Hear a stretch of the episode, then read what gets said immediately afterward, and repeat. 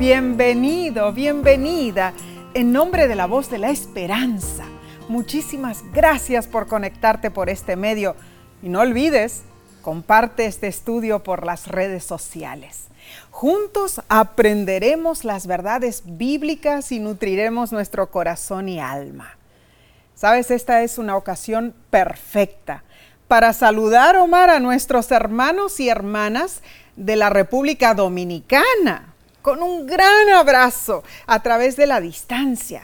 Apreciamos mucho los saludos y los comentarios que recibimos de ese bello país del Caribe que nos hacen llegar lógicamente a través de las redes sociales, las llamadas telefónicas y también los correos electrónicos, ¿no es cierto?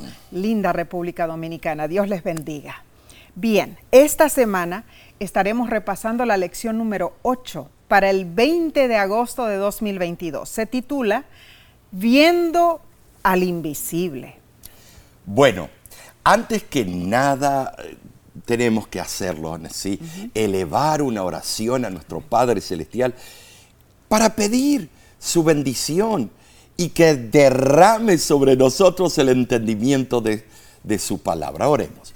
Padre que moras en los cielos, bendice el estudio de esta semana porque de verdad hay lecciones maravillosas, prácticas para todos nosotros. Padre Celestial, que todo sea para honra y gloria tuya. Y esto lo pedimos en el nombre de Cristo Jesús. Amén. Amén. Comencemos leyendo el texto de esta semana en Hebreos capítulo 11, versículo 27. Y dice, por la fe dejó a Egipto, no temiendo la ira del rey, porque se sostuvo como viendo al invisible.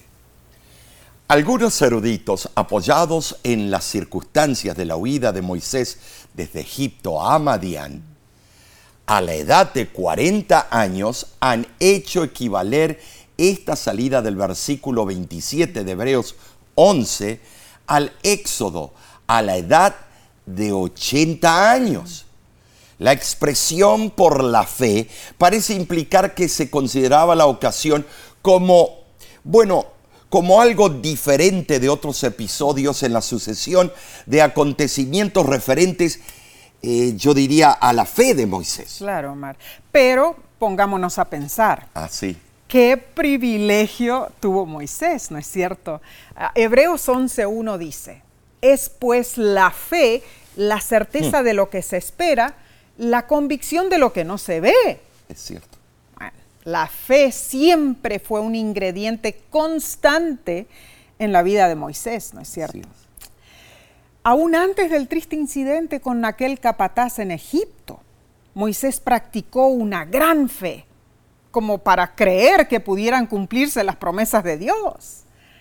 Tuvo fe cuando Dios le ordenó sacar el pueblo, al pueblo de Egipto. La pregunta es, ¿cómo podría un desamparado exiliado en Madián, con amenaza de muerte decretada por un edicto imperial, tener la menor esperanza de liberar a los esclavos del monarca que procuraba matarlo? Pero el versículo es claro, hermanos pues dice que Moisés perseveró y se sostuvo como viendo al invisible. Ahora, ¿cómo podemos nosotros ver al invisible? Esa es una pregunta muy difícil. ¿Cómo podemos enfatizar el mundo espiritual invisible sin volvernos místicos? ¿Cómo convencemos a otros que no estamos soñando cuando hablamos de cosas espirituales? es desafiante saber que somos llamados a ver aquel que es invisible. No solo cuando los tiempos son buenos, sino especialmente cuando todo va mal. ¿Saben en sí?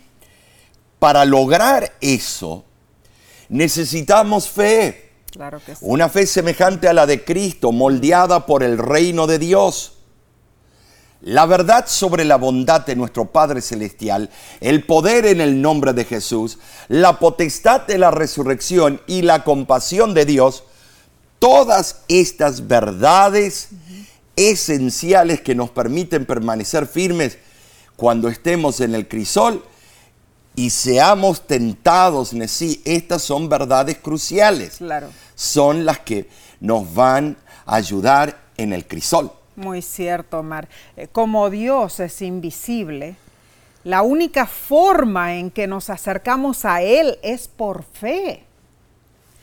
Sin embargo, como establece Hebreos 11.1, este acto de creer en Dios no es una imaginación humana, ni es un acto de autoproyección humana en absoluto, más bien nuestra fe surge de la evidencia de las promesas de Dios y de las profecías que ya han sido cumplidas. Nuestra fe surge de la evidencia de la creación de Dios, de la certidumbre de la providencia y el cuidado de Dios por nosotros en nuestra vida personal y comunitaria. Nuestra fe, hermanos, surge de la evidencia de su amor por nosotros en la encarnación de su Hijo, Cristo Jesús, quien caminó con nosotros y murió en nuestro lugar. Y nuestra fe surge de la evidencia de que en la resurrección de Cristo Él venció el mal, Él venció el pecado, el sufrimiento y la muerte. Ay, cuando pensamos en esto, Omar, y también hermanos, hermanas, eh, es, es por esta evidencia que como creyentes bíblicos nosotros vemos al invisible por fe. Amén. La lección de esta semana despertará nuestro entendimiento. Así es. En forma clara destacará dos temas principales comprobaremos que la duda surge cuando no confiamos en Dios como el único que puede darnos solución a nuestros problemas. Demostraremos, Nesí, a la luz de la Biblia, que el mayor fundamento de nuestra fe es Cristo, su encarnación, su sacrificio por nosotros y su resurrección. Jesús es la evidencia de Dios de que Él puede cargar nuestro pecado, nuestro sufrimiento y nuestra muerte sobre sí para que así podamos vencer nuestros crisoles. Amén y amén. Qué hermoso. Eh, el libro Los Hechos de los Apóstoles, página 292, explica lo siguiente. El que sirve bajo el estandarte manchado de sangre de Manuel tiene una tarea que requerirá esfuerzo heroico y paciente perseverancia. El soldado de la cruz permanece sin retroceder en la primera línea de la batalla. Comprende su necesidad de fuerza de lo alto. Las victorias que obtienen le inducen a depender más y más completamente del poderoso. Es viendo al invisible como el alma adquiere fuerza y vigor y se quebranta el poder de la tierra sobre la mente y el carácter. Hermanos, hermanas, que Dios nos ayude a mantenernos fuertes en la fe, siempre viendo al invisible. Entonces, pasemos a la lección del domingo 14 de agosto titulada La extravagancia de nuestro Padre. ¿Qué título? A veces juzgamos a Dios porque no nos da eh, el gusto mm. como nosotros queremos o el antojo. Claro. Vemos nuestras circunstancias y cuestionamos si Dios nos ama, porque nuestro amor es egoísta. Hay dos razones que a menudo nos llevan a dudar la bondad de Dios. ¿Sabes, Nessie? Primero, cuando tenemos un deseo ardiente en nuestro corazón por algo que creemos que es bueno y la idea de que Dios podría querer algo diferente para nosotros puede parecernos ridícula. En segundo lugar, Dudamos de la bondad de Dios cuando nuestra experiencia choca con lo que, creemos. Si algo se ve bien, se siente bien, suena bien, sabe bien, entonces debe ser bueno. Y así nos enfadamos con Dios cuando no podemos obtenerlo. Lisa Beamer quedó viuda el 11 de septiembre de 2001. Su esposo Todd Beamer Fue uno de los héroes del vuelo 93, quien intentó evitar que el avión cayera sobre el Capitolio de Estados Unidos. Y Lisa contó su experiencia. Ella dijo, todos eh, Todd, o sea, su esposo, Todd se convirtió en un héroe en las 72 horas posteriores a su muerte, pero yo solo puedo describir lo que sucedió como un caos orquestado por Dios. Todd ya no estaba con nosotros. Me llamaron viuda, madre soltera, algo que literalmente me revolvía el estómago. Mi dulce esposo se había convertido en una figura mítica para el público, una versión idealizada de la virilidad, muriendo valientemente, defendiendo a su país. Fue crucial, dice ella, fue crucial fortalecer mi fe y confiar en la bondad de Dios. Aunque me costó mucho esfuerzo, concluí que si Dios es más grande de lo que puedo imaginar, estoy perdiendo tiempo buscando alguien, algo o, o, alguien menor. Debo poner mi fe no en quien soy yo, sino en quien sé que es Dios. Eso es lo que importa. Ay, Omar. Tremendo, Tremendo testimonio, testimonio, de esta, sí, Lisa, Lisa Beamer. Así es. Uh, Todd, Todd Beamer Recordemos que al hablar por última vez con la operadora telefónica desde el avión, él dejó un mensaje para su esposa, para sus hijos, y le pidió a la operadora telefónica que repitiera el Padre Nuestro con él, Omar. Ay, ay, ay. Y cuenta la operadora que al terminar, él simplemente dijo, oh Dios, ayúdame. ¿Podrías ayudarme, por favor? Su voz sonaba pacífica, contó la operadora telefónica se notaba que Todd era un hombre de fe. Eh, era un hombre de fe, mm. pero qué tristeza, ¿eh? No, no, no, se puede creer lo que pasó en septiembre 11. Leamos Romanos capítulo 8, versículo 28 al 31. Y dice así, y sabemos que a los que aman a Dios, todas las cosas les ayudan a bien. Esto es, a los que conforme a su propósito son llamados. Porque a los que antes conoció, también los predestinó para que fuesen hechos conformes a la imagen de su Hijo, para que Él sea el primogénito entre muchos hermanos. Y a los que predestinó, a estos también llamó. Y a los que llamó, a estos también justificó. Y a los que justificó, a estos también glorificó. ¿Qué pues diremos a esto?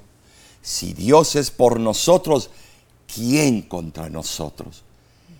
Sabes, estos versículos nos alientan a no dudar en Dios, sí. Enfatizan el motivo para mirar confiados hacia el futuro. Mm.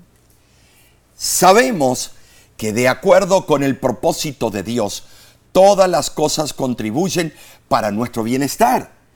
Inclusive las dificultades y sufrimientos, lejos de estorbar nuestra salvación, pueden cooperar con ella. Como cristianos podemos mantenernos en las manos de Dios y llevar a cabo sus propósitos divinos. La expresión todas las cosas ayudan a bien es interesante. Si bien la evidencia textual se inclina por el argumento literal, o sea, todo opera para bien, la construcción gramática griega indica que debe haber un sujeto tácito, o algo personal, es decir, no son las cosas las que obran, sino que es Dios quien utiliza las circunstancias y obra para el bien de quienes le aman. Si Dios permite que nos sobrevengan sufrimientos y perplejidades, no es para destruirnos, hermanos, sino para refinarnos y santificarnos. Las dificultades y, los desengaños hacen que perdamos el apego a este mundo y nos impulsan a mirar al cielo, nos enseñan la realidad de nuestra condición frágil y perecedera y hacen que dependamos de Dios para recibir apoyo y salvación. ¿Saben? Dios nunca tuvo otro propósito, sino la salvación de la familia humana. Dios quiere que todos los hombres sean salvos y vengan al conocimiento de la verdad. 1 Timoteo 2.4. Entonces, ¿a qué conclusión deberíamos llegar a cuanto nuestra fe para eh, sostenernos en las pruebas? Romanos 8:32 asegura que Dios está de nuestro lado. Oh, sí, sí, Él está de nuestro lado. Si Dios dio a su propio Hijo, ¿habrá entonces algo que Él no nos daría? Cuando Dios se entregó a su Hijo, también se entregó a sí mismo.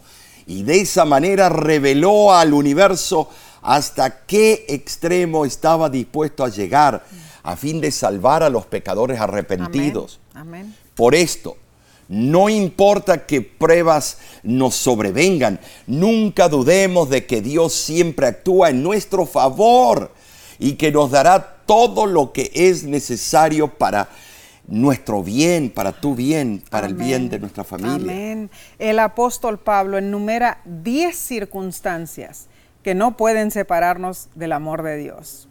Ni la muerte, ni la vida, ni ángeles, así es, ni principados, ni potestades, ni lo presente, ni lo porvenir, ni lo alto, ni lo profundo, ni ninguna cosa creada, diez cosas que no nos permiten alejarnos de Dios. La verdad es que la generosidad de Dios hacia nosotros a través de la muerte de Cristo debe tener un impacto más fuerte en nuestro pensamiento que cualquier duda que el crisol pueda generar. Y Omar, aunque esto parezca muchas veces difícil de lograr, ¿no es cierto?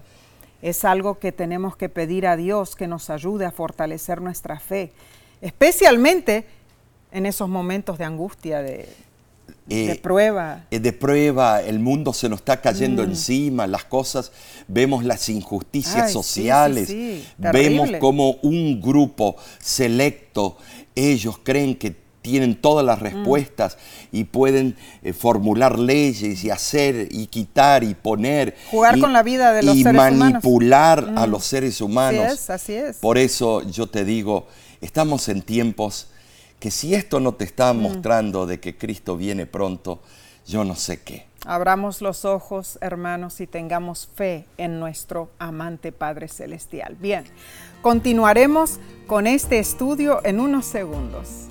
No te vayas.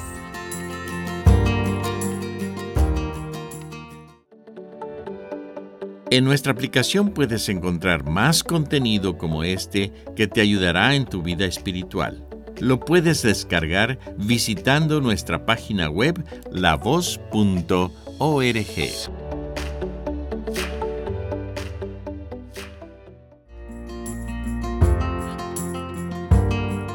Alabado sea Dios por darnos este tiempo en el que podemos aprender más de su santa palabra. Pasemos a la lección del lunes 15 de agosto titulada En el nombre de Jesús. Esas hermosas palabras las usamos al final de cada oración que hacemos, Nesí. Mm. Eh, en el nombre de Jesús pedimos algo o agradecemos algo. Ahora, leamos Juan capítulo 14, versículo del 13 al 14. Y todo lo que pidiereis al Padre en mi nombre, lo haré, para que el Padre sea glorificado en el Hijo si algo pidiereis en mi nombre, yo lo haré. Bueno, Nesí, eh, ok, voy a pedir, quiero ganar la lotería mm. pasado mañana o no sé cuándo se juegue. quiero un Maserati, quiero el otro. No, no, no, no. Eso no es lo que está diciendo el versículo. Mm. A medida que los discípulos promulgaban el Evangelio, podían estar seguros de que estaban a su disposición los recursos ilimitados de la omnipotencia.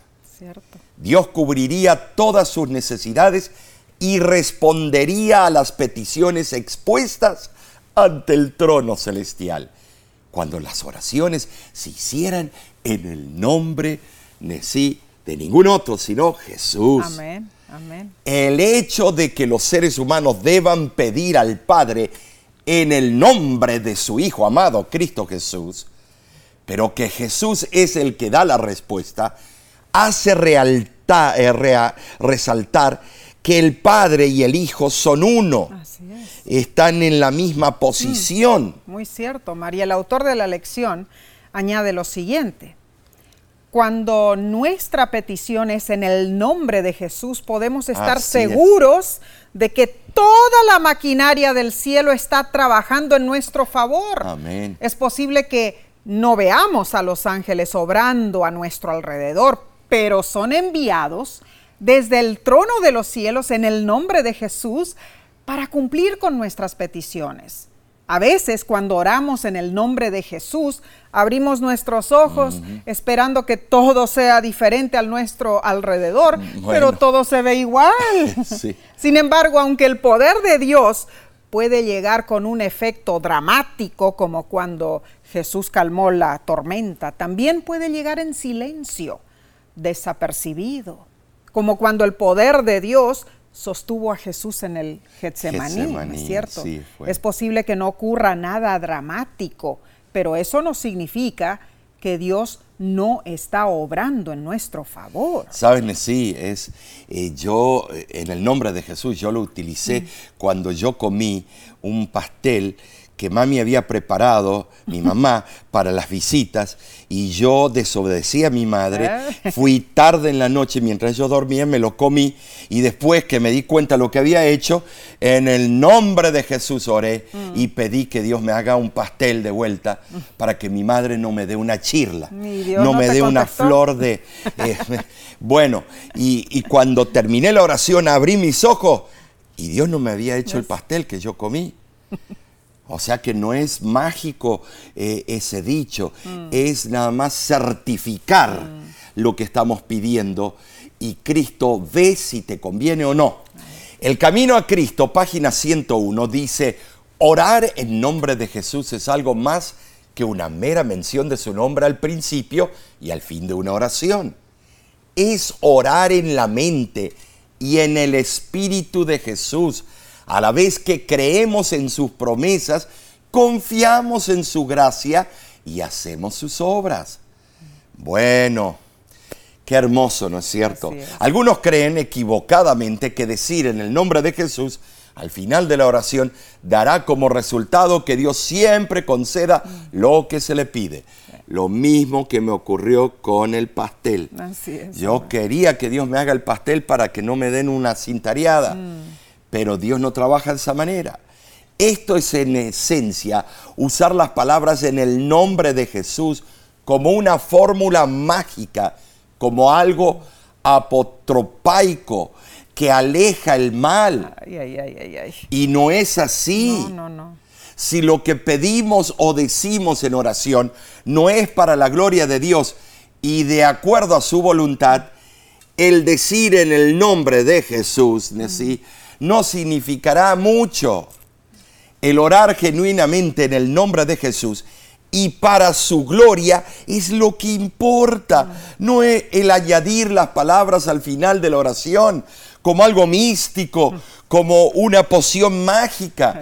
No son las palabras las que importan, sino el propósito detrás de la oración. Ah, muy cierto. Mar cuenta una fábula que cierto día un misionero en África se vio acorralado por un león hambriento. Oh, oh. Y cuando estaba a punto de comérselo, el misionero en su desesperación se puso de rodillas y oró, Señor, convierte a este león, que se haga cristiano, te lo ruego, en el nombre de Jesús.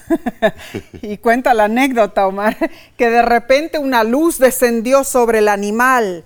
El león cerró sus ojos y empezó a orar.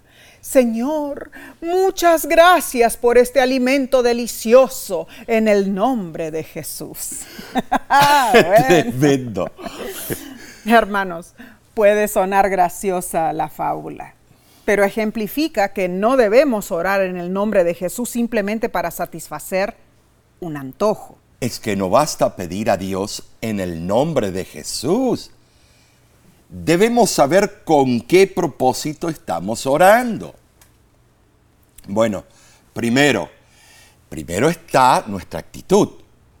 Debemos acercarnos a Dios con humildad, no exigiendo, recordando quién es Él y quién soy yo.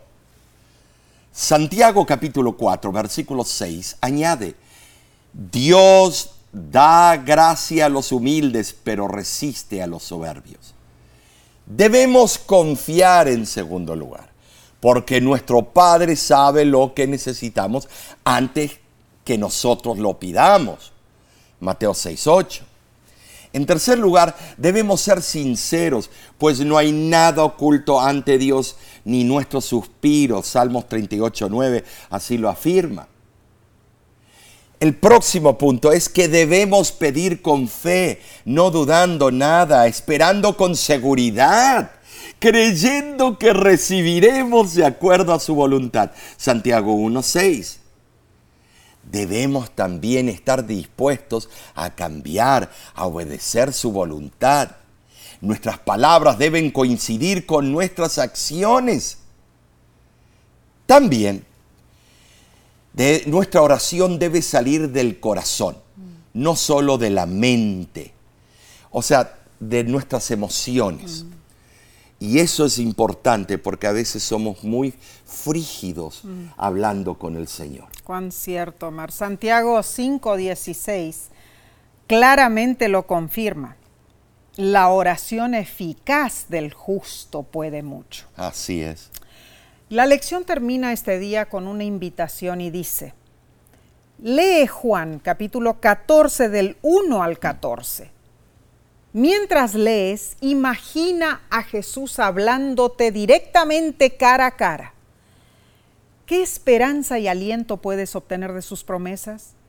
Y al mismo tiempo pregúntate, ¿qué cosas en mi vida podrían interponerse en el camino para que se cumplan sus promesas en mí? ¿Qué cambios debo proponer en mi corazón? Acertadamente, el libro La oración, página 16, nos da la seguridad y dice, cada oración sincera es oída en el cielo.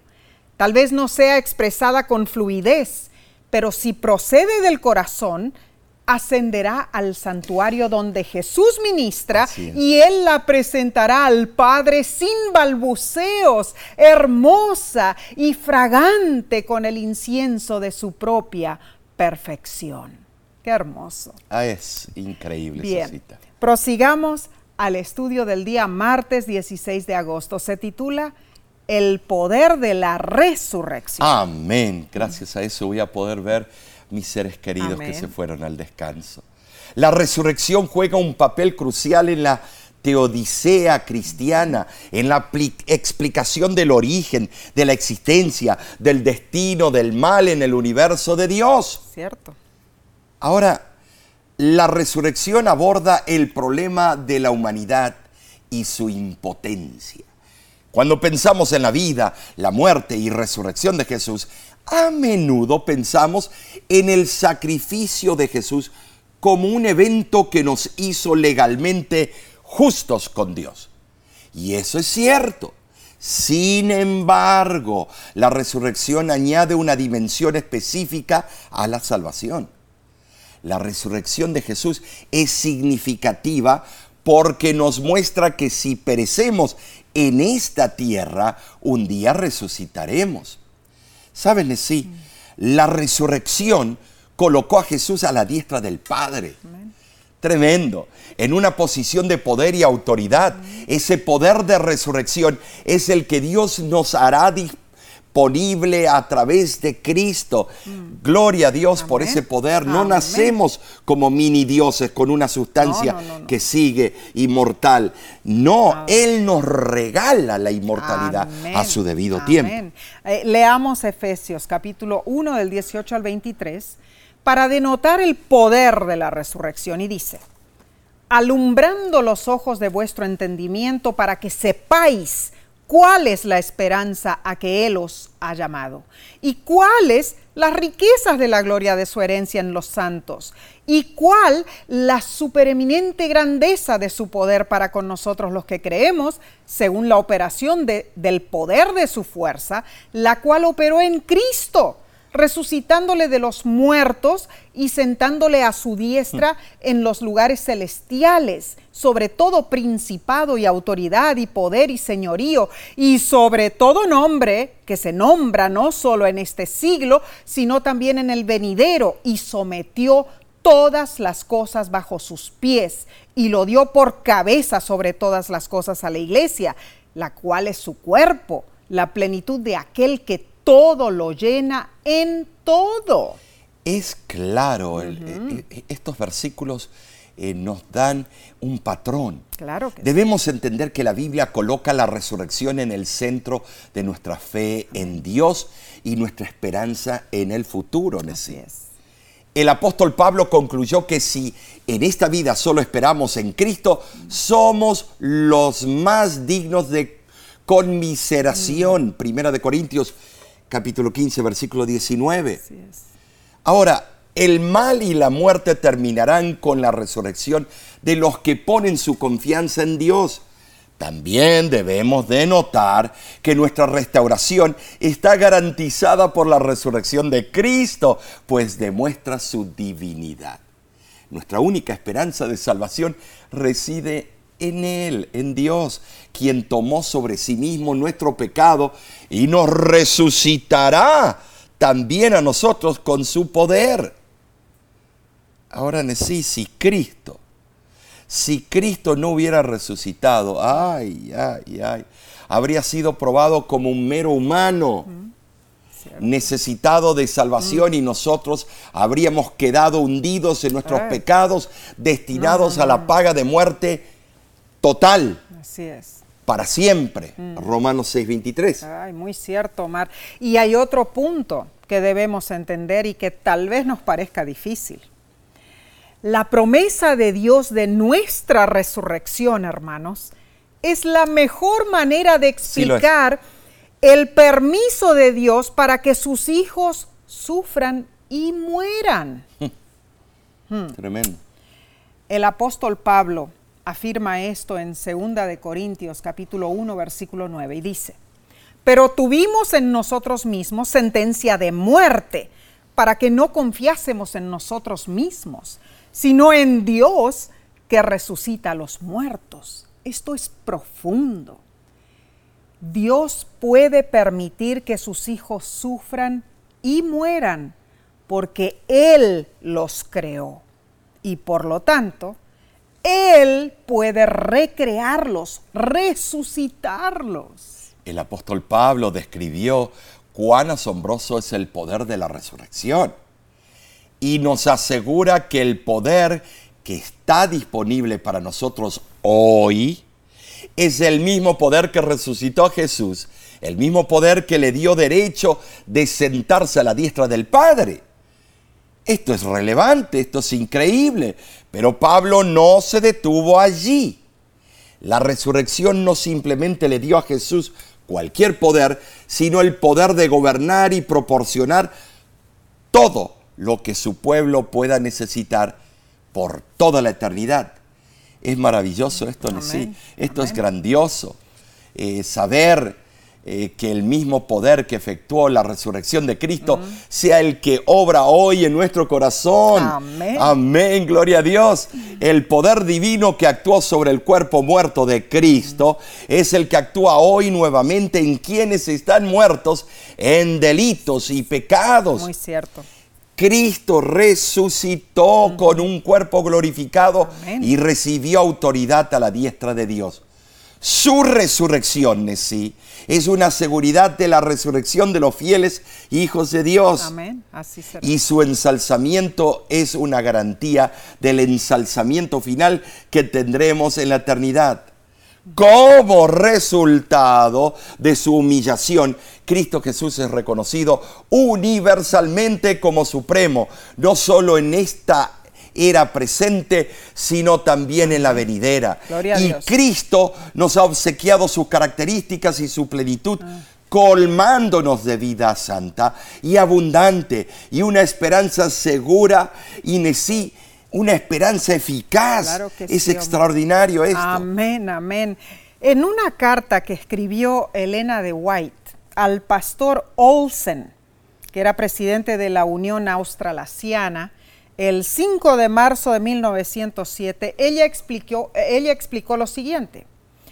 Si el cuerpo mortal decae, los principios de su fe lo sostienen, porque son partícipes de la naturaleza divina. Debido a que Cristo fue levantado de los muertos, se aferran a la promesa de su resurrección y la vida eterna será su recompensa. Esta verdad es una verdad eterna porque Cristo mismo la enseñó, se comprometió a resucitar a los justos muertos porque dio su vida por la vida del mundo. Ah, qué precioso, Omar. La explicación más clara imposible, ¿no es cierto?, que ella dio. Tremenda promesa. En esta carta. Eh, en realidad, pensar, Omar, por ejemplo, en nuestros seres amados, a tu papá, a tu mamá que ya han fallecido, nuestros abuelos, tener esa esperanza de que en el día final ellos serán resucitados. Esta misma semana he recibido mensajes de muchos hermanos y hermanas que han perdido seres queridos por enfermedades.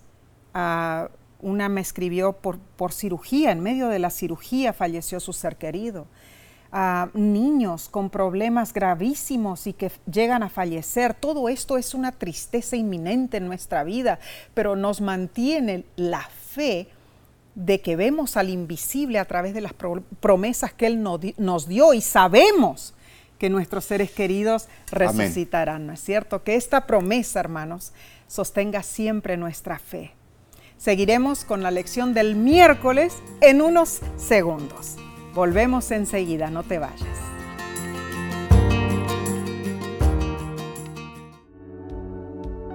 Con seguridad estás disfrutando este estudio de la escuela sabática. Te invitamos a buscarlo en formato de video por nuestro canal de YouTube. Lo puedes encontrar en youtube.com diagonal La Voz de la Esperanza.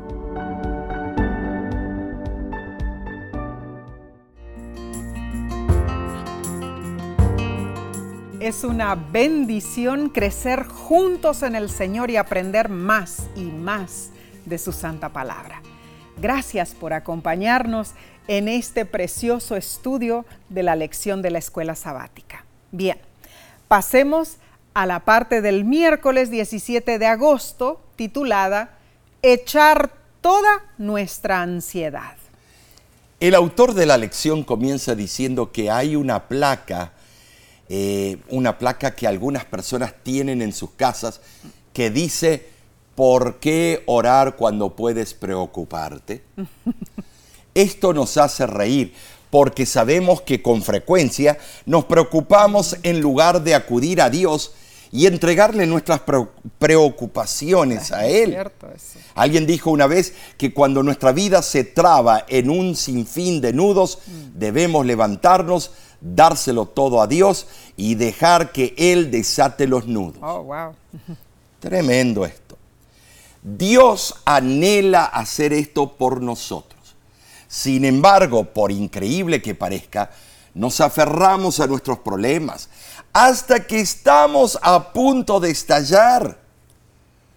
¿Por qué esperamos desesperar antes de ir al Señor? Leamos primera de Pedro 5:7 y luego Salmo 55, 22. Echando toda vuestra ansiedad sobre Él, porque Él tiene cuidado de vosotros. Echa sobre Jehová tu carga, y Él te sustentará. No dejará para siempre caído al justo. En el griego puede interpretarse como imperativa la palabra echad la flexión del verbo indica que el acto es hecho una vez para siempre, con certeza.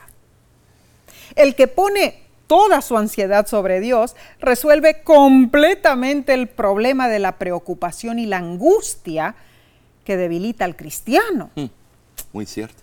Hermanos, Echar significa hacer precisamente eso, arrojar, lanzar, de manera que aquello que está causando dolor y preocupación ya no tenga ninguna conexión con nosotros. Pero claro, nuestras cargas no simplemente se tiran a cualquier parte, no. Nuestra preocupación no desaparece en un vacío. Más bien, hermanos, se la damos a nuestro Padre en el cielo, quien promete resolver todo. Ahora, el echar toda nuestra ansiedad sobre Dios denota lo que leímos en Salmo 55, 22 cuando dice que el justo sí puede estar caído, pero no para siempre, porque Dios tiene interés supremo en el bienestar de sus hijos. Esa seguridad tuvo que haber sido magnífica para los que se enfrentaron a persecuciones intensas y en realidad es un motivo de constante consuelo para nosotros también. Y es con ese propósito que Dios nos pide que echemos sobre Él nuestra carga. Ahora, en el hebreo, la palabra es yehab, vocablo que en el Talmud se traduce como carga. La versión de los 70 emplea el vocablo merimna, que significa cuidado, ansiedad, congoja. El verbo análogo merimnao, aparece en Mateo 6:34 y se traduce como afanarse. El salmista aplicó para sí, estas promesas hechas a los justos que dependen de Dios. Claro que sí. También las comparte con todos los que deseen aprender de su experiencia. Ahora entendemos, ¿sí? Entendamos esto. Dios no siempre quita la carga, pero sí sostiene a los que avanzan con fe. Él no te deja solo, Él está a tu lado. Aprovecha su compañía. Bueno, la ansiedad, la preocupación es causada por todo tipo de problemas horribles. Puede ser la presión o el estrés en el trabajo, eh, críticas inesperadas, sentir que no eres querido o amado, desvelos con situaciones familiares, mala condición financiera, alguna enfermedad o, sentir que no eres lo, suficiente, lo suficientemente bueno eh, para Dios. O, creer que no eres perdonado. Son tantas las causas, ¿no es cierto?, de nuestras ansiedades.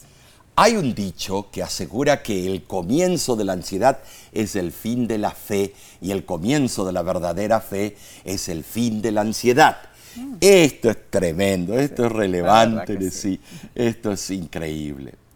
Cuenta la historia que a comienzos de los 1800, George Muller Massena, uno de los generales de Napoleón, apareció de repente con 18 mil soldados para atacar un pueblo austríaco que no tenía medios para defenderse. Pobrecitos. Bueno, el cabildo del pueblo se reunió, convencido de que la capitulación era la única solución.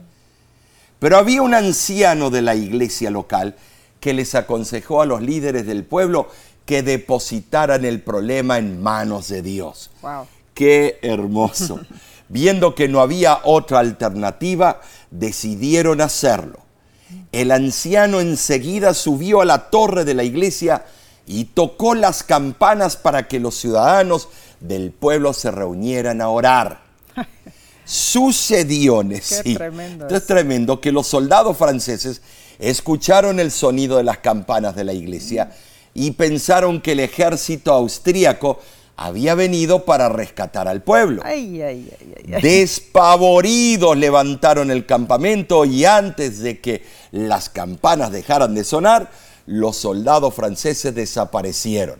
Increíble, Estimados, la oración puede mucho. Cuando el pueblo de Dios ora, ¿qué cosa dice? Suceden cosas. Suceden cosas. sí, qué hermoso, qué hermoso. La lección te pregunta, ¿Cuáles son las cosas que te preocupan ahora? Mm. ¿Cuál es tu carga? ¿Decepción? ¿Traición? Wow. resentimiento, abuso, abandono, soledad, tristeza, Bueno, baja autoestima, adicciones. Aunque tengas preocupaciones legítimas, problemas ignominiosos o congojas horripilantes, ¿acaso hay algo demasiado difícil para Dios? Tal vez nuestro mayor problema es que aunque creamos que Dios lo sabe y puede arreglarlo, no creemos que lo va a resolver en la forma en que a nosotros nos gustaría que se resolviera. Medita en este último punto, hermano, hermana, y pregúntate, ¿qué tan cierto es esto en tu propia vida? tremendo. A veces nosotros queremos que Dios haga las cosas a nuestra manera, ¿no? Ya. Muy bien. Prosigamos entonces con el estudio del jueves, jueves 18 de agosto, titulado Continúa siendo fiel aun cuando no puedas ver a Dios. Un título largo, pero muy significativo. Mm. Claro que sí. Pensar que a nadie le importa lo que nos pasa es desagradable. Muy desagradable. Pero somos muy egoístas los seres humanos. Pero pensar que Dios no se preocupa por nosotros puede ser aún más angustioso, sí. sí, La verdad que sí. Transportémonos al tiempo cuando los judíos estaban exiliados en Babilonia. Para ellos, que Dios no se preocupaba por su situación era lo que pensaban muchos. Claro, Todavía estaban desterrados. Claro. Se sentían abandonados por Dios. cierto. El profeta Isaías los animó, sí, hablando con ternura al pueblo. Isaías 40, 11 dice lo siguiente, Él apacienta su rebaño como un pastor, recoge los corderos en sus brazos y los lleva cerca de su corazón con dulzura, conduce a las que tienen crías. Aún así, después de tanto tiempo, los exiliados cuestionaban, ¿dónde estás, Señor? No vemos ninguna evidencia que estás con nosotros. ¿Acaso te importamos? Ah, ¡Wow! La ¡Qué preguntas! ¡Qué desesperación. Estaban desesperados. claro Messi. que sí. Leamos Isaías capítulo 40 del 27 al 29. Oh, tremendo. ¿Por qué dices mi camino está escondido de Jehová y de mi Dios pasó mi juicio? ¿No has sabido, no has oído que el Dios eterno es Jehová, el cual creó los confines de la tierra? No se trabaja, no se fatiga con cansancio y su entendimiento no hay quien lo alcance. Él da esfuerzo al cansado y multiplica las fuerzas al que no tiene ningunas. Ah, Omar, muchos en Judá sentían que Dios los había olvidado, que no los trataba con justicia. Pero desde su trono celestial Dios lo ve todo, lo sabe todo, lo considera todo. Hermanos, hermanas, Dios pesa cuidadosamente cada factor, sea algo del pasado, del presente y así también del futuro. No hay nada que Dios no tome en cuenta. Ningún detalle escapa a su divina atención. Todo lo que hace es sabio, justo, recto y bueno. ¿Quiénes somos nosotros para que sintamos que Dios nos está tratando injustamente?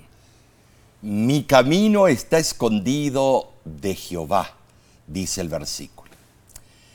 En el libro de Esther vemos un grupo de personas que podrían haber considerado que su camino estaba oculto de Dios. En ese libro la palabra Dios no se menciona ni una sola vez y es parte del canon bíblico, igual que el libro de Cantares. Sin embargo, toda la historia es un drama de la intervención de Dios para salvar a su pueblo de una ley irrevocable. No solo describe eventos del pasado, sino que simboliza un tiempo en el futuro cuando el pueblo de Dios será nuevamente perseguido y se introducirá una ley para su destrucción. Y eso lo vemos claramente en Apocalipsis 13:15. Sin embargo, no debemos temernos, no. ¿no? El mismo Dios que salvó a sus elegidos en la historia de Esther, los salvará de nuevo en la crisis final. Eso está asegurado. Así es, Omar. Ay, ay, ay. Los que se creen sabios entre los hombres son en el mejor de los casos la personificación de la debilidad y la necedad. Sí, claro, si los comparamos con el Dios eterno, en verdad. Nadie puede sondear las profundidades de la sabiduría de Dios, hermanos. El que cuenta el número de las estrellas y cuyo entendimiento es infinito, ese Dios es bondadoso y misericordioso para suplir todas las necesidades de sus hijos. El comentario bíblico adventista hablando sobre Salmo capítulo 40 dice, el Dios que no desfallece imparte fuerza a los corazones que desmayan. No importa cuál sea la necesidad del hombre, Dios es capaz de suplirla. Quienes con espíritu manso y humilde reconocen sus propias debilidades y faltas, pueden estar segurísimos de que sus necesidades serán suplidas. La fuerza de Dios se perfecciona en la debilidad humana. Este hecho ha sido comprobado en la vida de incontables miles de personas. Tremendo, sí, Esta semana estudiamos verdades incomparables, ¿no es cierto, hermanos? Amén. Tremendo. Gracias a Dios por esta bendición y gracias a ti por acompañarnos. Pero ahora, repasemos lo que aprendimos, ¿no es cierto, Nesí? claro. Número uno, vimos que Moisés se mantuvo firme, como viendo al invisible. Ver a Dios es esencial, pero verlo y negar los efectos es imposible. Mm. En todo encuentro divino humano, el elemento vital es el cambio. Así es. Ver a Dios produce cambio. Orar por una visión de Dios es algo serio y debes estar preparado para los efectos que vendrán porque tu vida cambiará. Claro que sí, Omar. Número dos, estudiamos que a veces juzgamos a Dios porque tenemos muchos problemas. Mm. Sin embargo, hermanos, eso es lo que nos ayuda para nuestro bien. Si Dios permite que nos sobrevengan sufrimientos, no es para destruirnos, sino para refinarnos y santificarnos. Y número tres, aprendimos que cuando oramos en el nombre de Jesús, debemos ser genuinos, nunca pensando que es una fórmula mágica para obtener nuestros antojos. Número cuatro, estudiamos que creer en el poder de la resurrección es crucial para nuestra vida cristiana. Es creer que la vida eterna será nuestra recompensa. Número 5. Aprendimos la importancia de depositar toda nuestra ansiedad en Dios, de confiar que Dios arreglará y solucionará nuestros problemas. Número 6 y por último, debemos ser fieles hermanos aun cuando no podemos ver a Dios, aun cuando pensemos que nuestro camino está escondido de Jehová. Ay, Omar, la verdad que Dios no falla. No, no. Sus planes son perfectos siempre. Alabado sea el Señor por este estudio. Amén. Eh, esperamos que al igual que nosotros, tú también hayas sido bendecido. Así es. Hermano, no olvides compartir estos estudios. Eh, tú viste que son importantísimos. Claro que eh, nos compenetramos, vivimos el papel. Invita a otros a suscribirse al canal de YouTube de La Voz de la Esperanza. Y sabes una cosa, Nesí, debo enfatizar. Y recuerda escribir tus comentarios en nuestras redes sociales. Pon de dónde nos escribes para que lo mencionemos, para que lo digamos. Eh, te apreciamos, hermano, y oramos por ti. Y únete con la voz de la esperanza, con el cuerpo y el elenco de La Voz de la Claro Esperanza. que sí, si con toda la programación. Claro, todo. claro. Y si deseas obtener más información sobre la voz de la esperanza, puedes visitar nuestra página www.lavoz.org.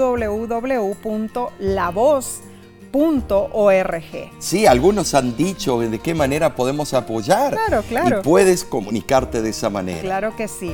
Y te invitamos, hermano, hermana, a acompañarnos nuevamente la semana que viene. Tendremos otro elocuente estudio de la palabra de ¿Cómo es Dios. titulado, A ver, se titula Una vida de alabanza. Ah, eso va a ser increíble.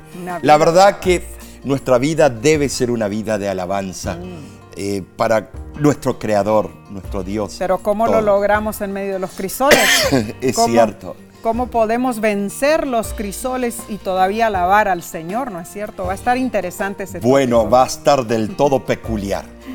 Dios te bendiga y te guarde y pueda darte todas sus bendiciones sobre tu familia también. Te esperamos la próxima semana.